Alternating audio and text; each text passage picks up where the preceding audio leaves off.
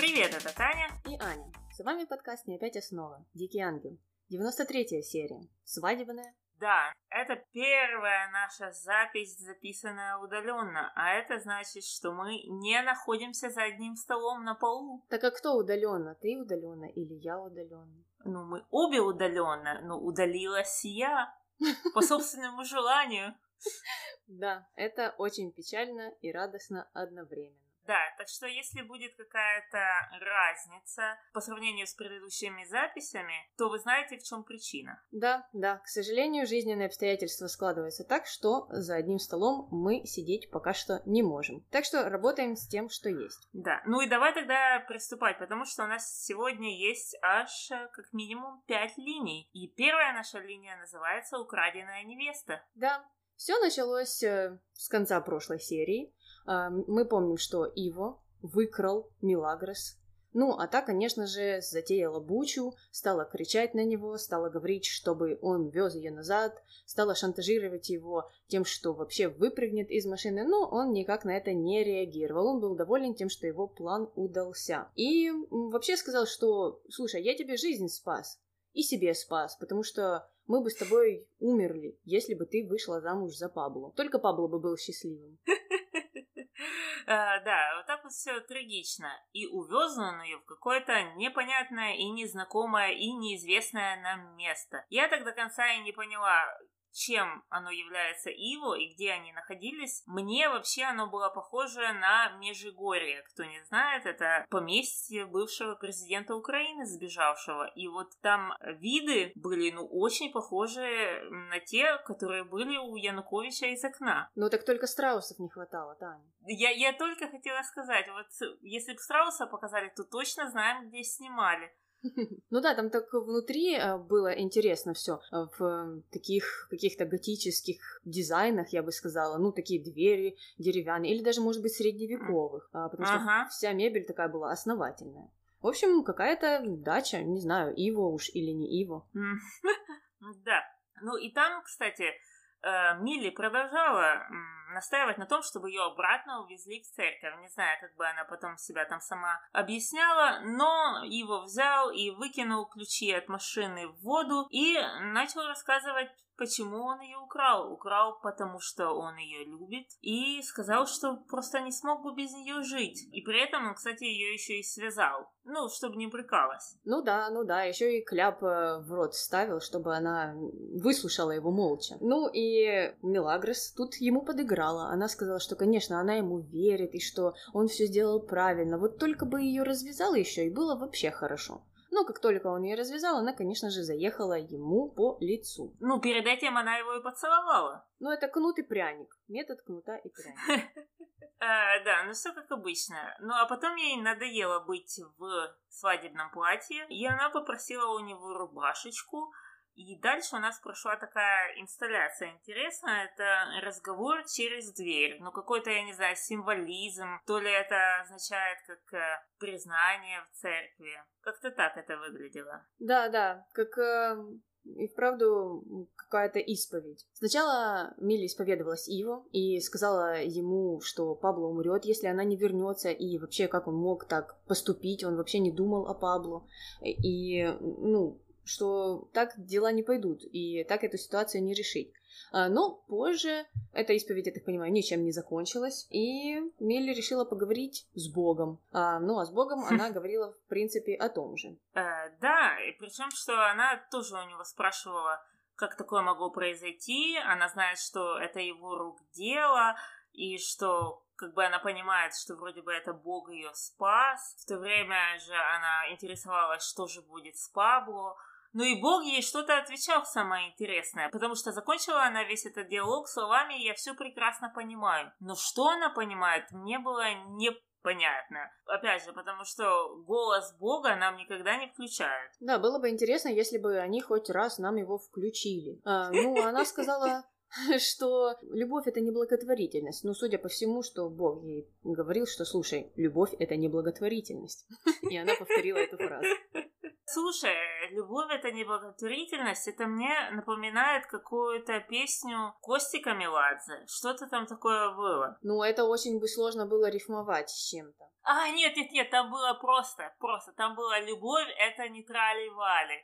Ну, одно и то же практически. Ну, трали-вали, это легче рифмуется, чем благотворительность. А, ну да, люли-люли. Вот-вот. Ну, а позже Мелагрос э, решила, что хватит ей уже сидеть там за дверью, и пора бы его посидеть. Она его каким-то образом обманула и закрыла в комнате. Ну и решила, что теперь говорить будет она. Ну и здесь э, речь зашла о отношениях Ива с девушками. И Мелагрес э, начала довольно хорошо. Она э, сказала, что ну, у Ива явные проблемы и что он несерьезно относится к девушкам, что он их меняет и обещает одно одно, другое другое. В общем, э, может быть, то и проблем не было, если бы он ну, никому ничего не обещал. А тут получается, что он играет со всеми, как с игрушками. Но в то же время, мне кажется, что неправильным шагом было признание ее в любви. Ну, зачем она это сделала? Он-то все прослушал в этот момент. Он перестал слушать ее доводы какие-то и аргументы. Он только то и услышал, что она его любит. Потому что в этот момент он выбрался из комнаты, в которой она его закрыла. Конечно же, подбежал к ней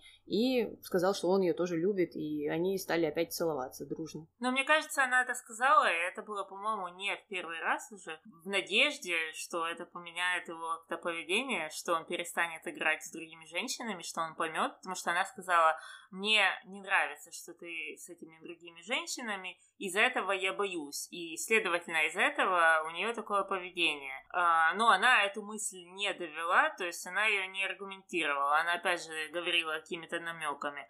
А с Иво нельзя так говорить. Во-первых, мне кажется, вряд ли бы он какие-то аргументы понял, потому что он всегда это пропускает. И он, да, как ты говоришь, он никак на это не прореагировал. Он не извинился, не сказал, слушай, я был неправ, женщины вот эти, они не женщины никакие, только ты одна настоящая женщина.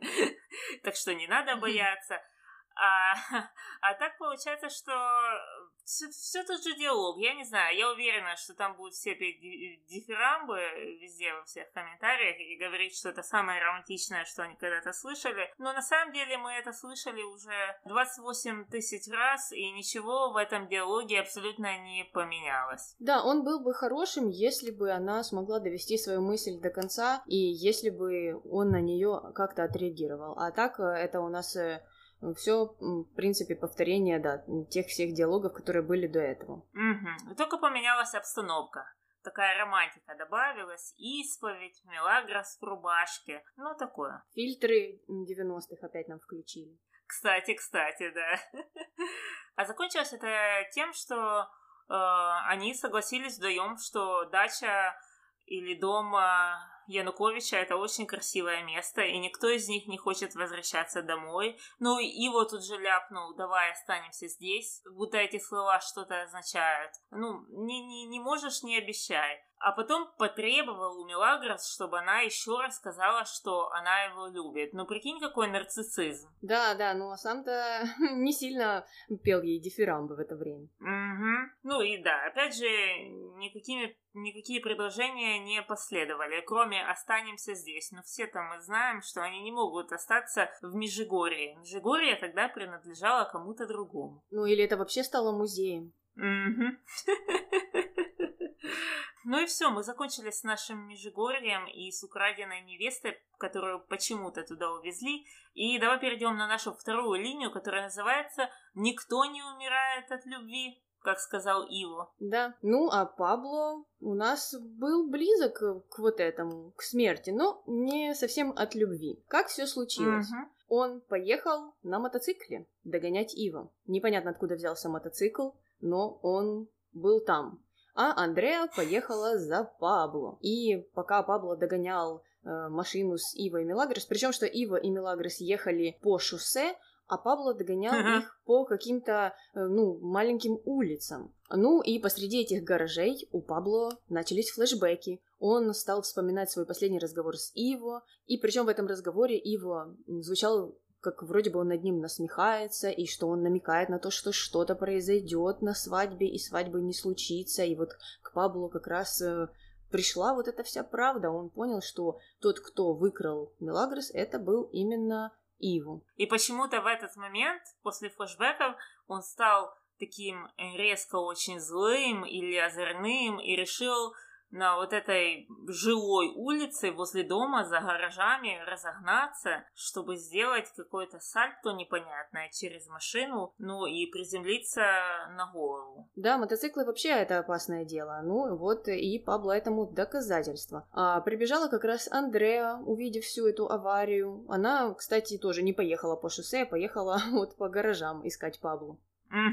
И потом мы уже э, видим Андрея в больнице, э, она говорит с врачом, ну а врач э, ничего хорошего не прогнозирует. Сказал, что Пабло в сознании, но все очень серьезно, и он не может давать никаких точных прогнозов. Угу. Но Пабло выглядел как с иголочки, ни одной ссадины, ни одной царапины, ничего. Ну, как с картинки, только одели ему эту штуку на шею, потому что, видно, он ее повредил. Ну, а то, что он приземлился на голову и сделал какое-то тройное сальто, по нему это вообще незаметно. Да, даже Мелагрос выглядела хуже, когда она вот там страдала о э, убитом несуществующем ребенке Андреа. Вот у нее были там тогда синяки под глазами и такое бледное-прибледное лицо. А здесь Пабло у нас при полном мейкапе, свеженький, красивенький, и ничего с ним не случилось. Наверное, Пабло строго сказал отделу мейкапа, что нет-нет, его нужно всегда держать красивым. Это его единственная сильная сторона. Да, никаких синяков. Ну и э, позже, после того, как врач сказал Андреа, что он э, ничего толком не может ей сказать, они пришли к Паблу в палату, и случилось неожиданное. Ну, давай послушаем. Угу. Думаете, он поправится? Не знаю. Еще рано что-то говорить. Главное, он жив. Доктор, он открыл глаза. Я вам говорил, он пришел в сознание. Пабло? Кто здесь? Это я, Пабло? Андреа? Андреа. Да. Андреа. Твоя невеста. Что она сказала? Андреа твоя коллега? Андреа твоя подруга? Знаешь, мне показалось, что у меня что-то с телефоном не то случилось, с нашим скайп-соединением, потому что мне в одну секунду послышалось, что она сказала, что она его невеста. Да, Андрея человек очень креативный, и она быстро придумывает на ходу. Да, вот такие вот дела. Ну, интересный подход, потому что доктор э, особо не расписывал э, состояние Пабло. То есть он прямо не сказал, что у Пабло амнезия, и она будет у него долго, и мы не знаем, как его лечить. Ну, то есть она не знает, э, в каком он состоянии, и, может быть, это просто последствия анестезии, и многие люди, ну, мало соображают после того, как им что-то там вкололи, а он на следующее утро встанет и вспомнит о своей большой любви к Мелагрос и большой ненависти к Киеву. Да, и подумает вообще, при чем здесь Андрея, почему она вчера мне говорила, что она моя невеста. Угу. Ну, в общем, Андреа все-таки решилась на эту аферу, и до конца непонятно, как это случилось. Может быть, это вправду был какой-то импульс, и она там не размышляла о том, что там говорила до этого доктор, какое состояние у Пабло. Решила, ну, прокатит так прокатит, не прокатит. Вообще потом скажу, слушай, тебе все послышалось, ты еще от наркоза не отошел, и вот ты что-то выдумываешь мне сейчас. Угу. А дальше Пабло начал интересоваться собой, конечно же, спрашивать, кто я и как меня зовут. Андрея сказала, что зовут его Пабло Рапауло. А, ну, не соврала, не соврала. Но что Пабло сказал, что, слушай, Рапауло такая смешная фамилия. А чем она смешная, я не могу понять. Это какая-то скрытая шутка, которую мы не поняли. Наверное, наверное, потому что я, честно говоря, не смотрела в оригинале, что там было и о чем они говорили, и, может быть, Рапало что-то означает, но, наверное, это какая-то шутка была действительно. Ну а дальше она сказала, что мало того, что она невеста, она больше, чем невеста. И это мне прозвучало как реклама чего-то. Э, автомобиль Лада это больше, чем просто автомобиль. Потому что я ну не могла сразу же понять, что, ну, что подразумевается под этим. Ну, что может быть больше, чем невеста? Вот и я об этом задумалась, и мне показалось, что больше, чем невеста, это жена, но она не жена ему еще. Ну, так а что mm-hmm. ты имеешь в виду? Но Андреа тут э, призналась и сказала, что больше, чем невеста, оказывается, означает, что свадьба уже в этом месяце. То есть, получается, пока свадьба еще далеко, ты еще вот такая себе невеста, а потом, когда уже свадьба приближается, ты уже становишься вот больше, чем невестой. Наверное, такие категории есть. А потом за день до свадьбы ты вообще какая-то невеста 80 уровня. Получается, что так. Ну, ладненько. Ну, а дальше у нас появился сюрприз, как сказал доктор или Андреа. Завтра выписывают. Вот так вот человек летел, летел, получил амнезию, а выписывают уже завтра. Ты знаешь, э, я вот подумала, может быть, в Аргентине такая же э, дорогая медицина, как и в США, например, и тебя там зашили, сердце тебе поменяли, не знаю, что там еще, новую печень вставили, и через день уже выписывают, потому что иначе ты попадешь на миллион долларов. Ну, похоже, похоже на то, что э, это просто была экономия со стороны Андрея и Пабло.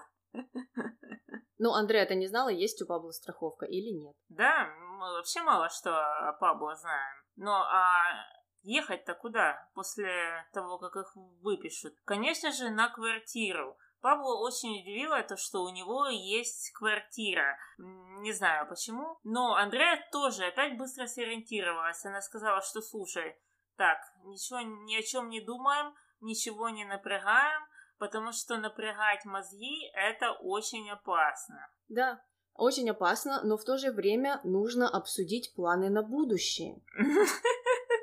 Ну, не, не нужно думать о квартире, нужно думать о свадьбе. Вот именно, потому что свадьба, конечно же, важнее. В то же время Андреа э, чуть-чуть поиграла так с Пабло. Она сказала, что я, конечно, боюсь обсуждать эти планы, не знаю, может, тебе станет хуже. Но Пабло сказала, давай уж, будем обсуждать, какие там были планы. И Андреа как раз в этот момент призналась, что, слушай, ты, ты хотел сыграть свадьбу, вот уже скоро-скоро. Ну, Пабло mm-hmm. сказал, раз свадьба, так свадьба, так и быть. А, да, да. Ну, причем, что как будто это сейчас очень важно. Он тут был э, за шаг от смерти, ну, по словам э, докторов. А, а тут он такой, ну да, раз я обещал жениться, значит, я женюсь. Пабло герой, жених, любовник. Ну, все-таки больше, чем невеста, может обидеться и стать меньше, чем невестой. Или он станет меньше, чем женихом. Так что, ну, это чревато последствиями. Понятно, понятно. Все эти вещи нужно решать вот пять минут после того, как ты очнулся после гипераварии и получил амнезию. А, но это нам, в принципе, понятно, что ничего важнее свадеб в этом сериале не бывает. Ну, а для того, чтобы воплотить этот план в реальность, Андреа понадобилось найти какую-то квартиру. Ну, а как мы знаем, квартира в Буэнос-Айресе только одна. Да, и Андрея пошла, пробралась в комнату Иву. Кстати, застала там Пилар, они немного поспорили о том, кто кому, чья невеста, и бывшая невеста, и будущая невеста. Ну, это не столь важно. Mm. И Андреа, выгнав Пилар, э, нашла ключик от квартиры Иво.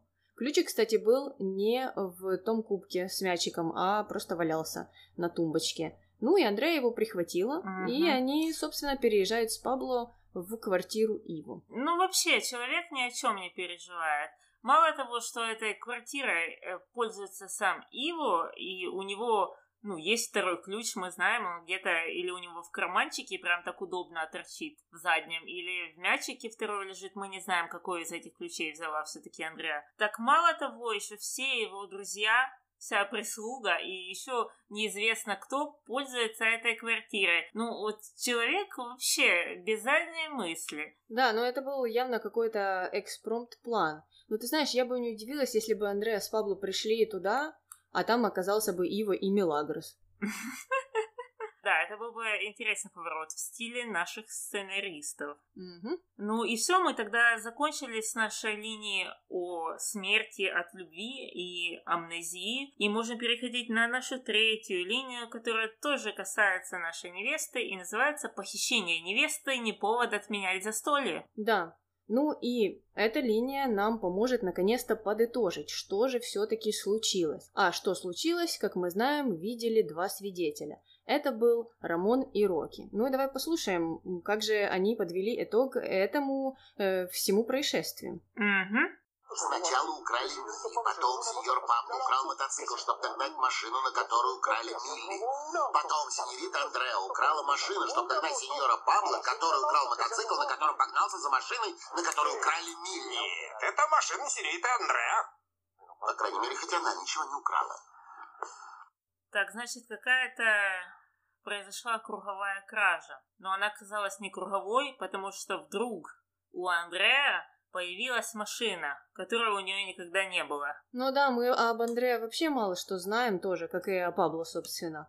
Э, но я тоже помню, uh-huh. что она просила кого-то э, подвести ее на работу там или еще куда-то. То есть э, не было такого ощущения, что у нее и вправду была машина. Именно, именно. И знаешь, что интересно? Что все тут водят Форды, включая, мне кажется, вот эту старомодную машину, на которой они ехали на свадьбу. А у нее, как у меня показалось, был старый Volkswagen. Да, да, это точно был Volkswagen, я тоже заметила. Интересно, интересно, что она не поддерживает семейную марку Форда. Ну, потому что она так и не вошла в семью Ди Карло. Ясно. Она пока э, обязана использовать немецкий автопром. Да. Ну, а дальше новости о краже разошлись по людям, и о похищении узнала Луиса. И все, что ее волновало, как всегда в этот момент, это скандал возможный скандал из-за того, что украли невесту. Прибегут снова вся, все большие газеты Буэнос-Айреса, и только то и будут делать, что писать про неудавшуюся свадьбу в семье Ди Карло Рапауло. Пилар была тоже в шоке заметном, а Барбара, которая не Барбара, как оказалось, мы вот эти все последние пять серий называли не того человека не тем именем, а на самом деле это Мария Луз, она предложила позвонить в полицию. Ну а как прореагировала на это Луиса, давай послушаем. Давай. Спокойно. Я вызову полицию. Но... Нет, не надо. Нет, ну конечно, конечно. А вдруг ее убьют? Какое мне до нее дело? Главное, никто не должен узнать, что мой племянник собрался жениться на служанке. Господи, какой скандал. Милли, невеста Пабло. Да, ты прав. Она же еще не жена, еще не член семьи. Пусть похищают, мне все равно. Слушай, она в опасности. Ну и что? Она же горничная. Какое мне до нее дело? Пусть сама разбирается.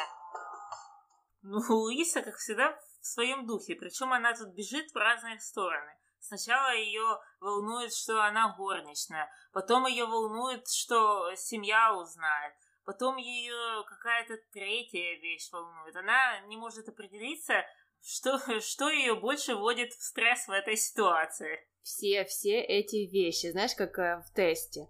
Все вышеперечисленные варианты Луису вводят в стресс. Боже, похоже на то. Но и наша вот эта вся компания быстро э, добралась домой, где э, новость дошла уже до Анхелики. Анхелика, конечно же, в шоке, и она настаивала тоже, что нужно позвонить в полицию. Но Луиса сказала строгое «нет», что ну, делать это нельзя. У нее были, конечно, свои причины личные, о которых мы слышали три секунды назад, но она сказала, что как вроде бы звонить в полицию это опасно для самой Мелагрос, потому что ее украли, скорее всего, из-за выкупа. Да, но здесь появился Бернардо, и Бернардо был обеспокоен не тем, что невеста пропала, а тем, что на стол уже накрывают, и он не знал, что делать э, с этой всей едой. Ну, а Луиса сказала, что слушай, ну, не пропадать же добру. Пускай накрывают на стол, сейчас пойдем и как раз поедим все вот эти артишоки и всю ту икру.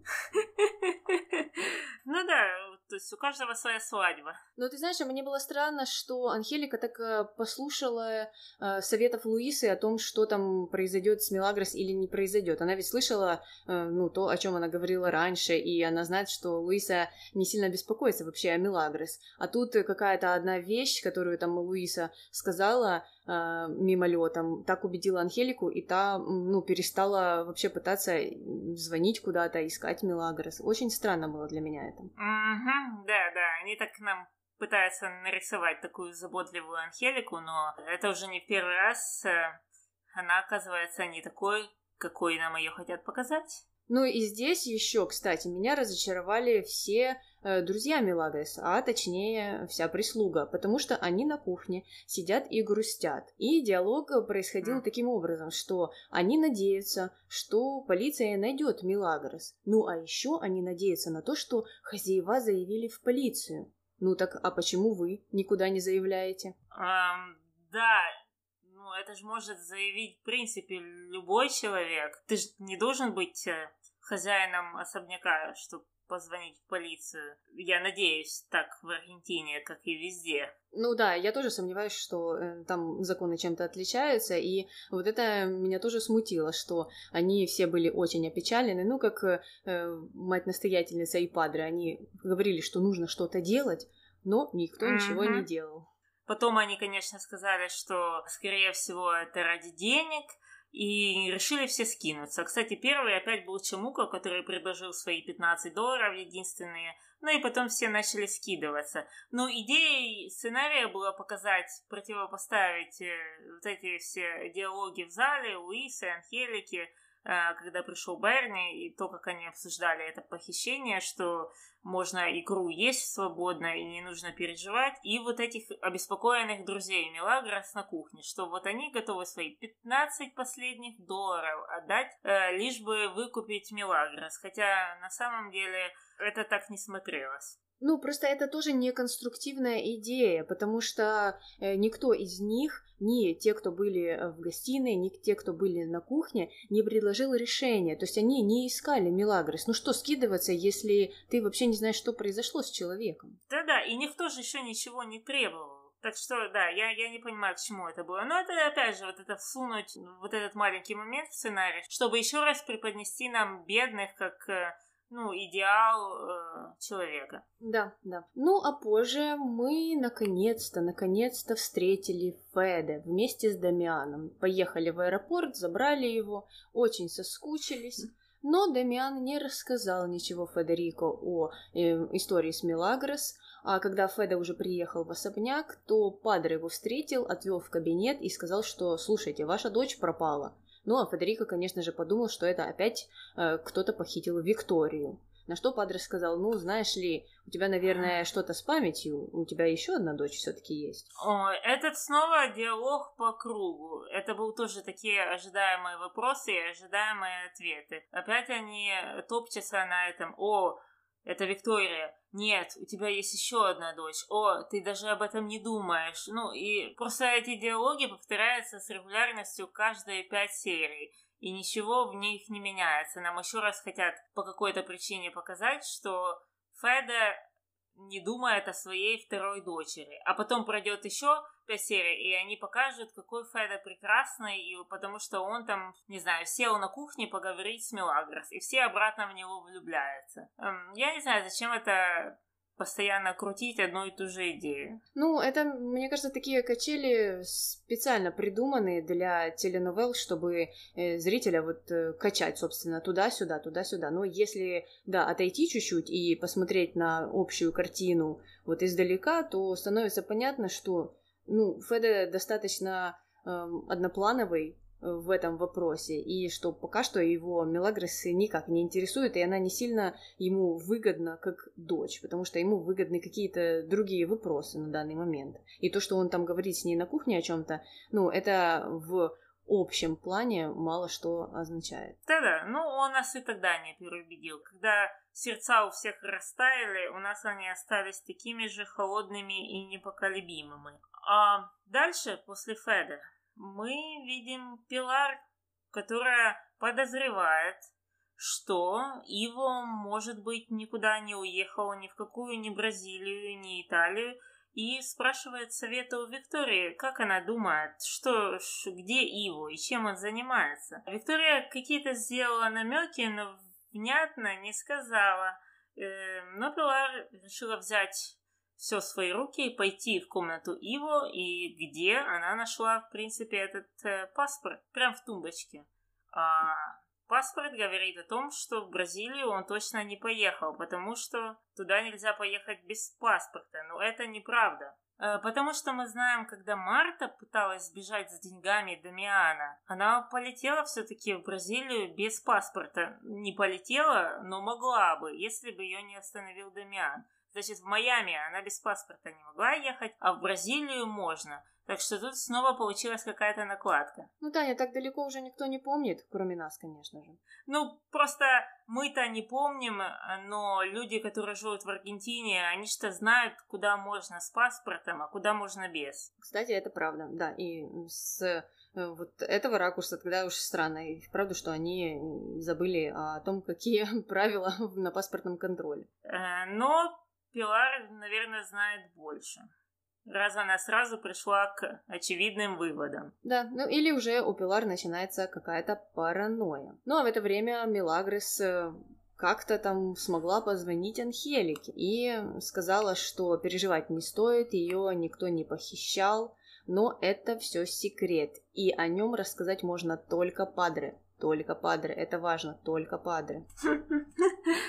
Понятное дело, что это очень обрадовало Анхелику, и как раз в тот момент пришел Берни, и она помнит, что только Падре должен об этом знать, э, и она не сдала Белагрос и начала как-то очень странно врать. Берни говорит о выкупе, что Мелагрос идет по распродаже, и что платить э, этим людям, которые украли, можно уже по кредитке. Но там такие какие-то странные вещи пошли. И я не могла понять, или нам действительно хотели показать, что она так ужасно врет, а, или это какая-то фантазия переводчика была, потому что Берни ей поверил с полуслова, а Берни у нас недоверчивый. Ну, Ангелика, наверное, для него является авторитетом. Наверное, наверное, скорее всего, потому что то, что она чесала, это на голову не налазило. Да, мне кажется, что Анхелика здесь странно поступила, потому что если она пообещала Мелагрос не рассказывать э, об этом секрете, то ей нужно было продолжать вести себя обеспокоенно и серьезно. А здесь она с Берни шутит о каких-то распродажах и кредитных карточках и улыбается так э, многозначительно. Э, поэтому, ну, такой человек, как Берни, мог бы что-то заподозрить, а она об этом не подумала. Угу, да, да. Ну, и Берни там в ответ ей какую-то вещь сказал, что «О, э, это было бы ужасно, если бы настали времена, когда какие-то криминальные авторитеты финансировали выкупы. Ну, там тоже какая-то такая нескладная фраза была, и я пыталась ее разложить и понять, что она могла бы означать, но я не поняла, что такое финансировать выкуп. Это как, брать в кредит выкуп? Я не понимаю. Ну и почему его тогда финансируют криминальные авторитеты? То есть криминальные авторитеты сами себе финансируют выкупы? Ну да, там как-то было все очень запутано. Угу. А, да, ничего не понятно. Но, кстати, кухня в это время все еще продолжает переживать. Они просто пришли к выводу, что единственным позитивным моментом того, что ты бедный, эм, является то, что тебя не украдут. Ну, то есть э, Мелагрос уже стала резко богатой, вышла за Пабло, и ее украли. Вернее, не вышла за Пабло, а собиралась. А их э, Э, там Рокки, Рамона и всех остальных никто не украдет, на них просто не позарятся. А в этот момент как раз на кухню пришла Глория, которой позвонил Падре и сказала, что Мелагрос-то не украли, с ней все нормально. Ну да, вот эта сплетня пошла дальше. То есть Мелагрос попросила Анхелику не распространяться об этом всем, но Падре-то она не просила. Поэтому новость пришла на кухню, где ее узнали все, в том числе и Пилар, которая подслушивала и поняла, что с Мелодерс ничего не случилось, никто ее не похищал, и здесь явно что-то не так. Угу. А Дамиан и Виктория решили обсудить вот эту всю коллективную пропажу, что как-то ни одной Мелагрос, еще парочки человек э, не достает на ужине без еды. Давай послушаем аудио. Давай. Я тоже волнуюсь, дядя. Исчезла не только Пиглиса, но еще и его. Его нет? А еще и Пабло. Вот чего я боюсь, Вики. Как бы они... Что они? Однажды я уже слышал, как они ссорились. Надеюсь, ничего не случится. Ничего не случится. Не волнуйся. Пабло просто сбежал от стыда. Пиглицу не похитили, можешь не сомневаться. Она сама его бросила. Бедному Паблу все стало известно. Представляешь, в каком он состоянии? Так что не волнуйся. Вот увидишь, скоро он вернется. Я в этом уверена.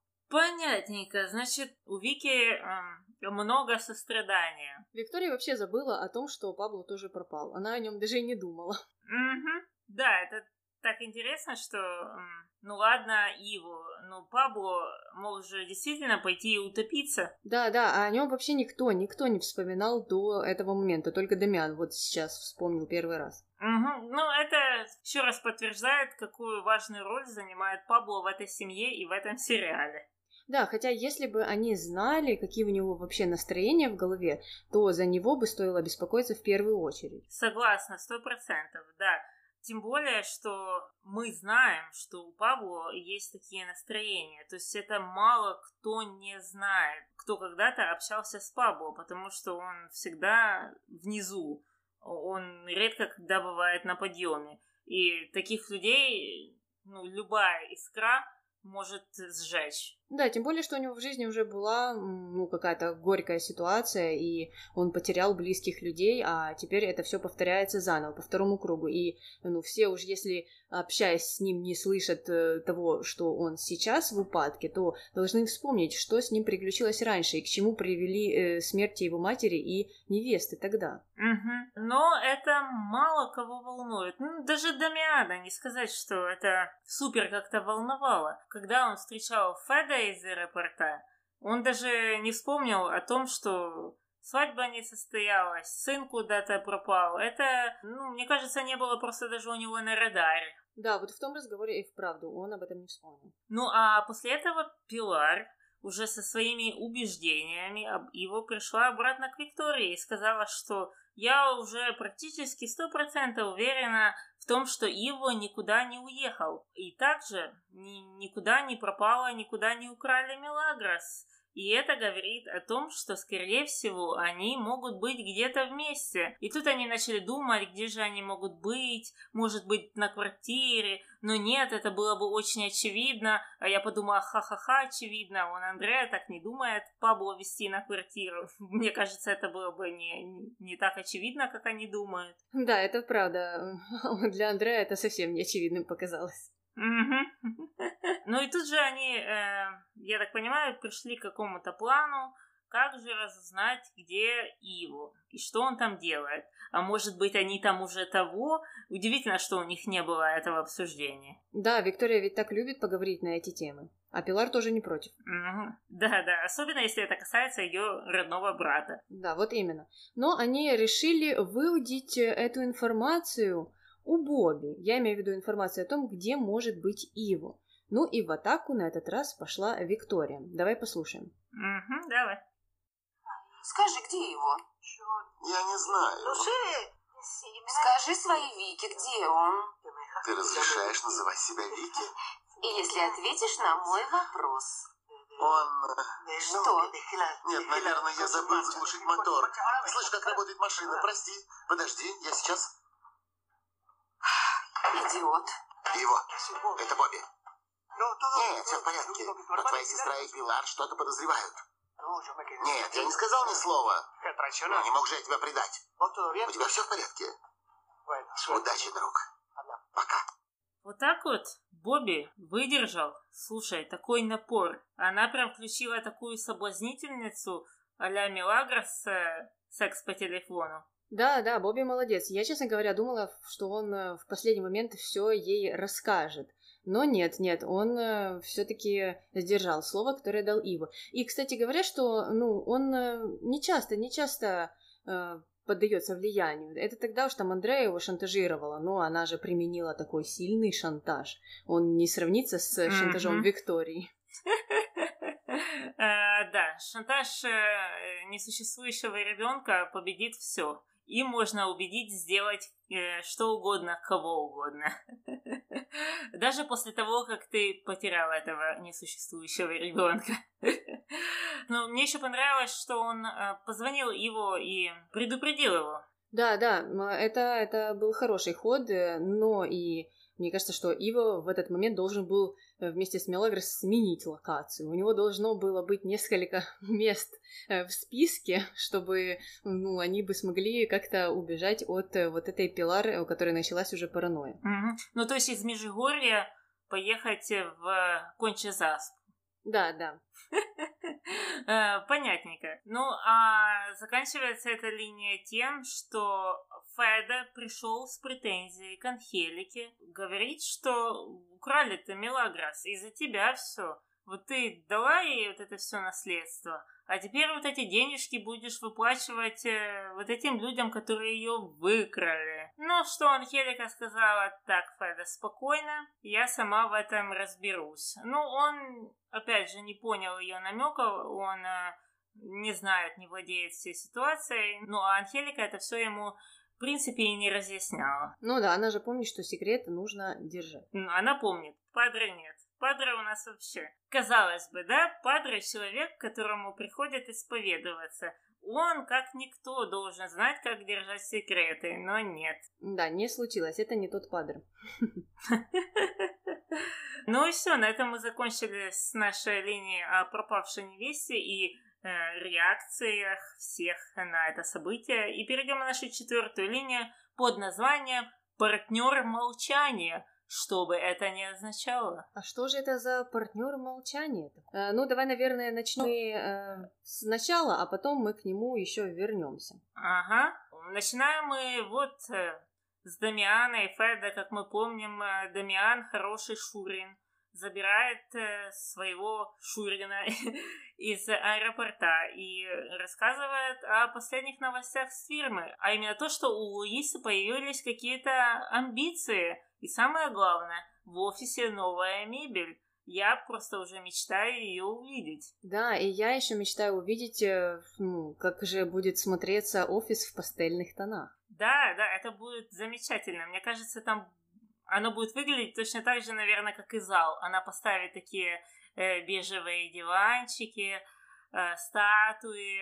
Что она там, окна меняла или занавески какие-то бежевые повесила бы? Ну да, она планировала это сделать.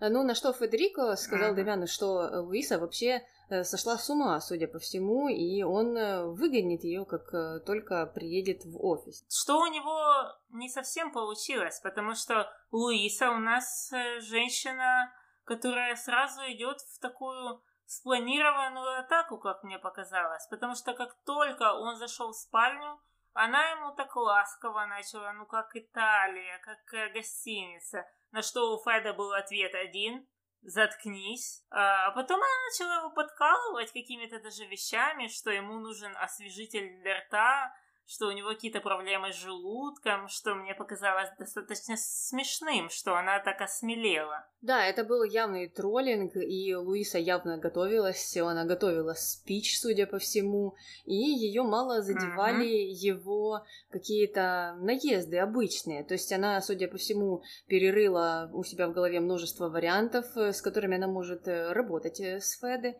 и вот выбрала какой-то ответный троллинг, что Феде сбила, собственно, стол. Угу, да, да, молодец, молодец, прошел какой-то тренинг. Ну, а Феде начала интересоваться, что она все-таки делает э, на фирме.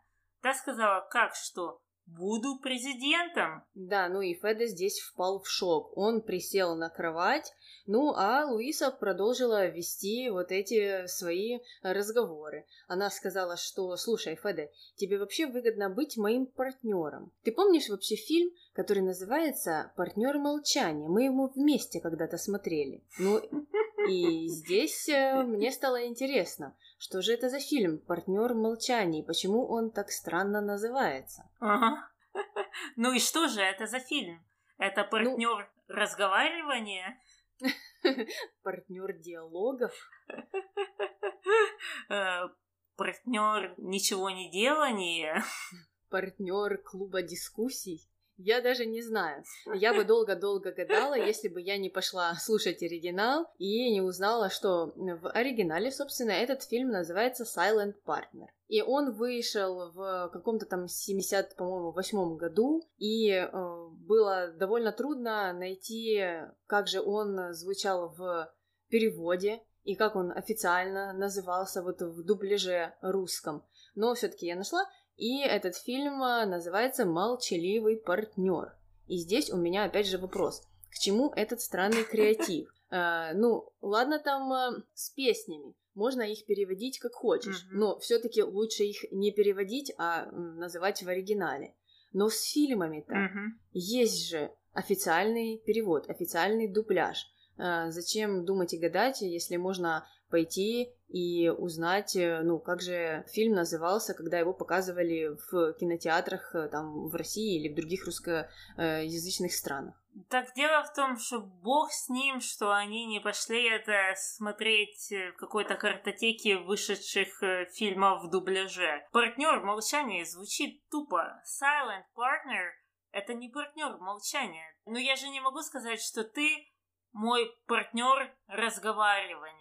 Да, я согласна, это странные переводы, и э, звучит оно э, все как-то, ну, очень искусственно, и такое ощущение, что э, забили эту фразу в э, Google переводчик 91 -го года, когда его еще только начали разрабатывать, или, может быть, его тогда вообще какую-то бета-версию разрабатывали, он даже еще официальным не был, э, и вот э, что он выдал. Ну, в общем, странно, но в то же время не странно, а все идет по накатанной у нас с переводом. Все переводил Google, Yahoo или как там еще назывались эти поисковики того времени. Ну давай возвращаться обратно к Луисе, потому что Луиса перешла в полноходовое наступление. Да, да, она после фильма вспомнила о том, что у нее есть козырь в кармане. И когда Федерико сказал, что он вообще ничего не понимает, не понимает, о чем она говорит, то Луиса решила все ему разъяснить. Давай послушаем. Господи, не заставляй меня быть грубой. Жерар. Что? Отец Иво. Какое отношение это имеет к нам? Какой же ты непонятливый. Он растворился в воздухе. Его нигде нет. Полиция может начать расследование. Ведь это очень странно, правда? И за всем этим стоишь ты. Осторожно, осторожно. Как бы его ненароком не узнал, что он мне не сын. Да. Ну, в тюрьму меня за это не посадят. Не за что. В крайнем случае, сын на некоторое время от меня отдалится. Но потом вернется. А вот ты можешь оказаться за решеткой. Ну, слушай, Луиса молодец. Действительно, спич, мне кажется, она перечитывала каждый вечер перед этим. А, потому что вот э, этот аргумент по поводу Иво, что с сыном-то она наладит отношения. Это личные отношения. А убийство и все, что с ним связано, это криминальный кодекс. Да, да, это был железный аргумент, и, ну, очень все она взвесила, очень все хорошо разложила Федерико по полочкам, и он, э, ну, собственно, не смог ничего ей э, предъявить после этого, потому что, ну, он понял, что ее шантаж получается умелее, чем его шантаж. Угу. Чего он вообще не ожидал. Да, да, Феда там сидел, платочком прикрывался, у него был просто шок на лице, и он не знал, что сказать. Ну, а Луиса продолжила и сказала, что давай ты будешь заниматься политикой, так и быть, в тюрьму мы тебя пока не посадим, ну, а я буду президентом в компании. Угу. И она уже придумала ему целую компанию, фактически, как он будет себя оправдывать, что, мол, он отошел от бизнес-дел, для того, чтобы сконцентрироваться на своих политических делах. Вот так вот все придумала, даже этот момент. Да, ну чтобы Феде было комфортно, комфортно вот так вот э, э перейти из одной ниши в другую. А, и, кстати, мне понравилось в конце, она сказала, что да, ты будешь заниматься политикой, я буду президентом, и я подумаю, может быть, я даже за тебя проголосую. Да, да, это было хорошо, правда. Ну, так она хорошо вишенку на торте оставила. А, молодец, Луиса, ну что сказать. А, она отвоевывает свою территорию, свою позицию. Да. Ну и на этом мы заканчиваем нашу линию о молчаливом партнере и переходим на пятую линию, маленькую, о приключениях э, Рокки, Рамона и о коучинге. Значит, Рамон э, вспомнил, что они не завершили дело с синьоритой Викторией, напомнил Рокки и сказал, что не стоит сейчас ее упускать, потому что придет Бобби и э, их операции придет крах, что нужно продолжать продолжать работать э, с Викторией. Угу. Да, и, кстати, я хочу заметить, что тут, по-моему, впервые показали новый ракурс на кухне. То есть обычно мы смотрим на вход, ну, там возле холодильника, с того угла, а тут абсолютно с противоположного. Мы смотрим на плиту, там, где обычно готовит э, Сакуру. И мне казалось, что ну, за этой плитой стоят камеры, и там что ничего нет. Но на самом деле там достроена съемочная площадка. Да, да, теперь интересно, где же были камеры, ну и как им пришлось выгибаться, прогибаться, чтобы снимать Тасакора с того ракурса, где окно теперь стоит. Угу, да, да, это очень интересно. Ну, а Рокки послушался совета Рамона и пошел к Бобби, и у них началась какая-то светская беседа о машинах, ну, такая все по-мужски, там, как машина, как девочки, как все. И Рокки сделал ему э, интересное предложение. Ужин с подружками. Сказал, что с Рамоном он не может пойти на этот ужин, потому что, как оказалось, Рамон рано ложится спать. И в этом вся проблема. Да, да, Рамон уже старый, дряхлый, и ему не до девочек. А, ну и поэтому Рокки решил пригласить Бобби. Пригласил он его на шашлык в загородный дом, где живут эти девочки. И Бобби был очень рад, он э, просто там обнял Рокки и не мог э, сдержать своих эмоций. Да, а все это потому, что девочки выглядят как копия Клаудии Шифер. Только не беременной. Да, так интересно, что ну, сериалы этого времени для них Клаудия Шифер это было то, что, не знаю, Ким Кардашьян сейчас или кого там считает э, идеалом какой-то женской красоты. Она была, как я помню, везде. Если нужно было вставить э, для примера какую-то красивую женщину, это точно всегда была Клаудия Шифер. Или Синди Кроуфорд. Да, кстати, да, и ее родинка. Ну и на этом наша маленькая линия заканчивается. И все, мы э, закончили с сюжетом, и можно переходить к номинациям.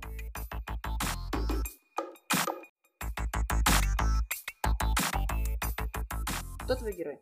У меня герой Бобби, потому что Бобби еще раз доказал, что он хороший друг.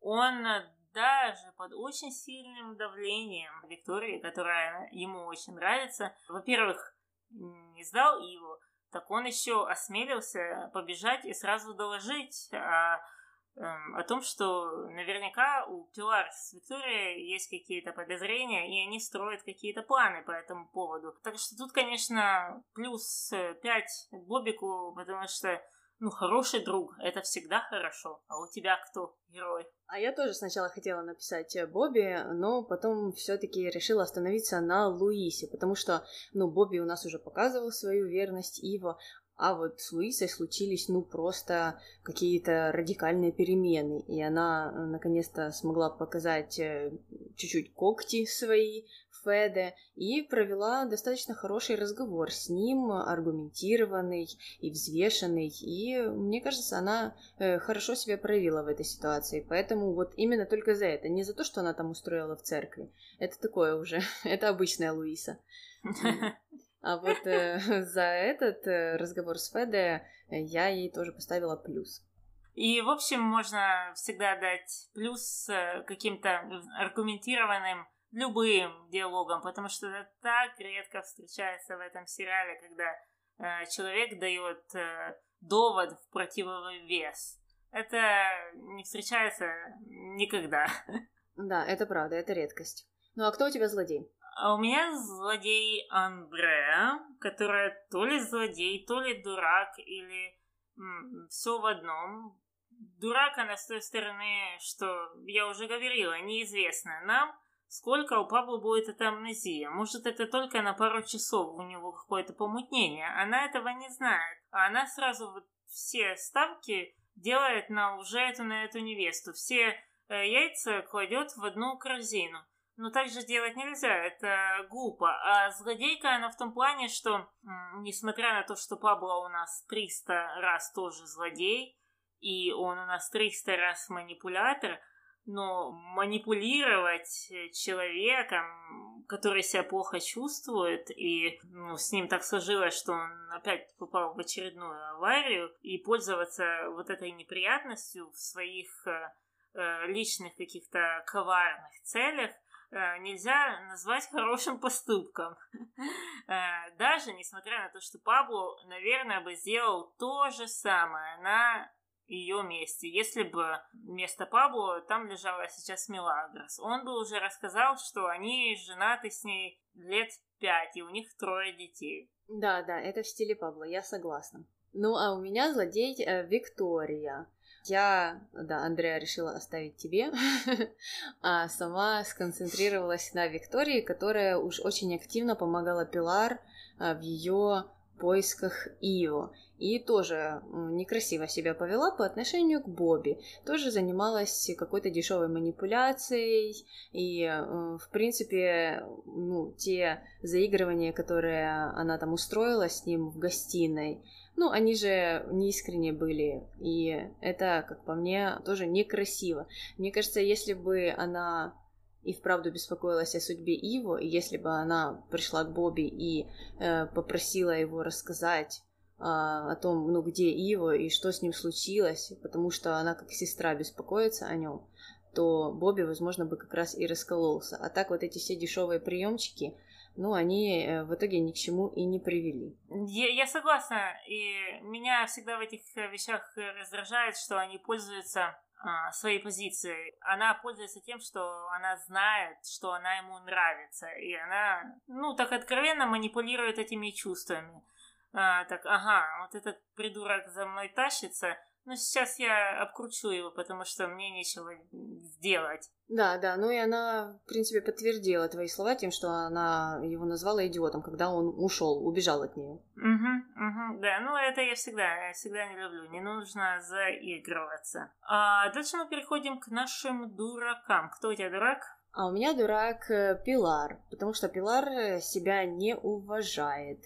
И понимая, что Ива, возможно, сбежал от нее в том числе, и не хочет не иметь с ней ничего общего, она продолжает вот эти поиски, продолжает всех допрашивать, продолжает э, добиваться от всех информации о том, где уже может быть Ива. Ну и что? Где он может быть?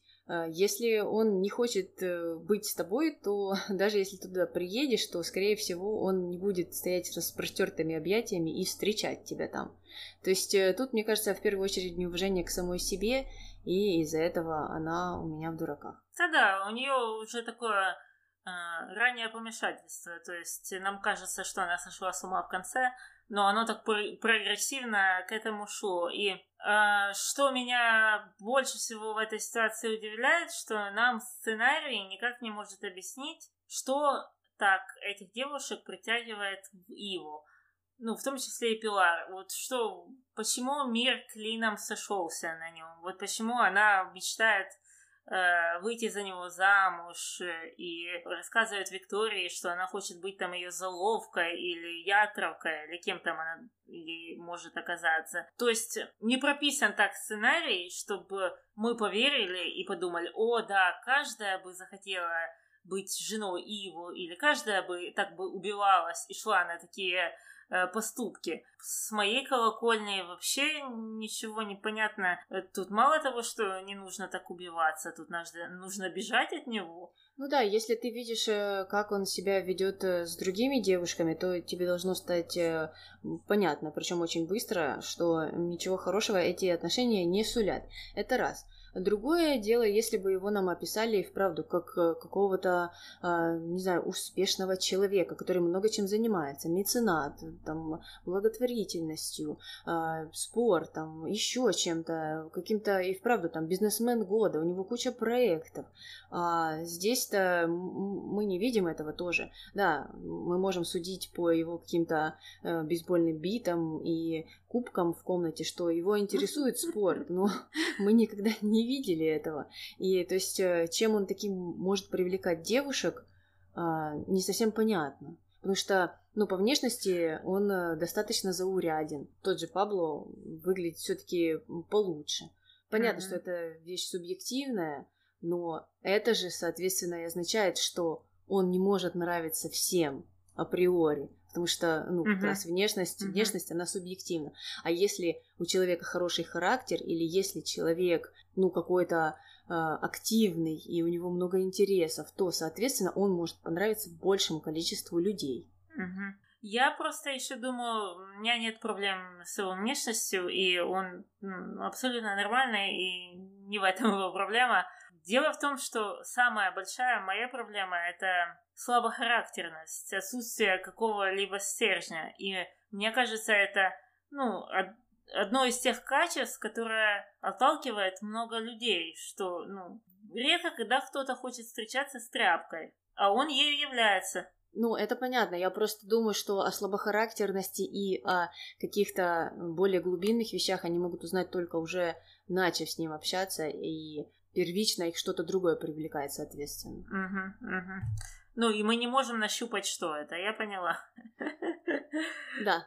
Э, да, ну, и, кстати, если говорить о деньгах, если э, идти уже в ту сторону, то Пилар, она у нас девушка тоже обеспеченная из богатой семьи, и мне кажется, у нее есть доступ к золотой молодежи достаточно открытый. И опять же, не одним Иву живет э, золотая молодежь Буэнос-Айреса. Но она только из Испании приехала, поэтому, может быть, еще не разобралась. Я надеюсь, что это единственное объяснение. Ну, а кто у тебя дурак? А, у меня дурак Мелагрос. Кстати, кстати, мы об Иво тут а, а оказалось, что Мелагрос-то а, тоже в промахе была. А почему? Потому что она вот оказалась наедине с Иво, ну, буквально целый день там, где никто им не мешает, никто не заходит в дверь, никто не может вклеиться в их разговоры. И она ничего не, не предприняла. Она не завела те разговоры, которые она должна завести. Она не рассказала, что ее в действительности волнует в подробностях и что она хочет, чтобы он сделал, чтобы эти отношения работали. Она ничего этого ему не рассказала. Она надеется, что он, я не знаю, будет читать по мигам, как-то, что оно само к нему сойдет откуда-то, что он как-то в один прекрасный день проснется и догадается. Но не случится этого. Если он сейчас не догоняет, в чем проблема этих отношений, то то, что ты об этом не будешь вообще говорить, никак эта ситуация не поможет. Ну и потом люди будут писать, ой, бедный Иво и Мелагрис, им постоянно что-то мешает, то то, то одно, то другое. Ну вот сегодня был прекрасный момент, и она им не воспользовалась. Понятно. Ну, а теперь переходим к нашим морковкам. Сколько же у нас их сегодня? У нас всего лишь одна морковочка, потому что свадьба это такое дело оказалось э, не очень откровенно, а тем более свадьба не состоявшаяся. Конечно, кто-то может сказать, что Мелагрос э, смотрелась очень даже ничего в той рубашке, но морковочки этого недостаточно. Если бы она сняла ту рубашку, вот это было бы уже другое дело. Это точно. Ну и теперь э, наши комментарии. Комментарий первый. 2018 год платье Милагрос до сих пор все еще актуально. Тяжело сказать. Я специально готовилась к этому комментарию, потому что я э, смотрела самые актуальные тренды и самые популярные силуэты в 2018 году. И я не могу сказать, что там присутствовали такие силуэты, как у Милагрос. То есть это какие-то более прямые платья, э, вот эти как в виде русалочки, которые обтягивают. Ну, такие силуэты сейчас не очень модные. То есть это не самые трендовые вещи. Единственное, что совпадает между ее платьем и теперешними трендами, это то, что там присутствовали много страз. Но мне кажется, в принципе, стразы всегда фигурировали на свадебных платьях. Да, это правда, но с другой стороны, я вот э, тоже думала, думала об этом стиле. Это же э, куда заедешь, там э, платья будут разными. Ну, в каком-то а, одном обществе популярные платья русалки, в какой-то другой группе э, невест, скажем так, или там девушек просто mm-hmm. э, популярны другие фасоны. То есть, мне кажется, это все больше зависит от э, территории, от э, того, где проживает эта девушка, я имею в виду какой там регион, какой э, доход, и ну и так далее. То есть тут много-много-много разных факторов, которые влияют на ее видение стиля, моды и остальных вещей. Понятненько. Ну, как обычно. Коментарій номер два. Мілі дуже кохає Іво, але вона заперечує, бо знає, що Пабло може себе вбити. Але той момент, коли Іво пристрасно цілує Мілі, це просто справжнє кохання. Ну, у нас что-то такое похожее было. Но это не справжнее кухание, извините. Наверное, сначала нужно объяснить, кто не понимает. Э, говорят, что Почему, почему Милагра страдает? Понятно, потому что он с другими девочками бегает, но она, когда он ее целует, она понимает, что это настоящая любовь. Ну так э, разве настоящая любовь определяется поцелуями? То есть что, не может быть прекрасный, страстный поцелуй э, с человеком, которого ты не любишь?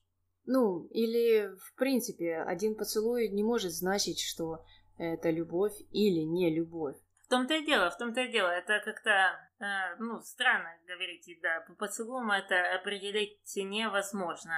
Любовь — это в первую очередь уважение. Нет уважения — нет любви. Но, наверное, не все на это так смотрят, как мы. Ну да, потому что уважение, Таня, ты э, как, как узнаешь, уважает ты он ее или не уважает? Не узнаешь. А вот поцеловал, ну и все. Значит, любовь. Угу, отлично. Ну все, на, на этом заканчиваются наши комментарии. Комментарии никогда не заканчиваются, но выпуск пора э, заканчивать все-таки, потому что мне кажется, что наговорили мы предостаточно. Да, Опять же, напоминаем, это наш первый удаленный выпуск, который мы удаленно записали, так что оставляйте нам комментарии или пишите письма по поводу небольшой смены формата и работает он или нет – Хотя, в принципе, если вы скажете, что он не работает, это ничего не поменяет, потому что мы поменять ничего не можем. Так что просто, как всегда, оставляйте комментарии у нас на ВК, э, на Фейсбуке, на Медиуме или на Инстаграме. Также можно прислать письмо на noas.podcast.gmail.com И я думаю, на этом моменте мы можем прощаться. С вами была Аня. И Таня. Пока! И почему брать кредит, выкуп? Извини. Мелагрос сказала. Говори, Сори, я тебя прерываю. Я, не, я, я просто подакиваю, я подакиваю, так что не обращай внимания. Было бы все нормально, если бы он ничего мне не обещал, и... Это, это что? Это гроза. А, можешь повторить э, еще раз про Марту тогда, потому что я тебя там перебила? Мне кажется, ты меня не перебила. Я тебя в конце в самом перебила, когда ты стала говорить о паспорте. Маленьким улицам. Э, совсем да за какими-то гаражами ехал он. Что, я тебя прервала, да?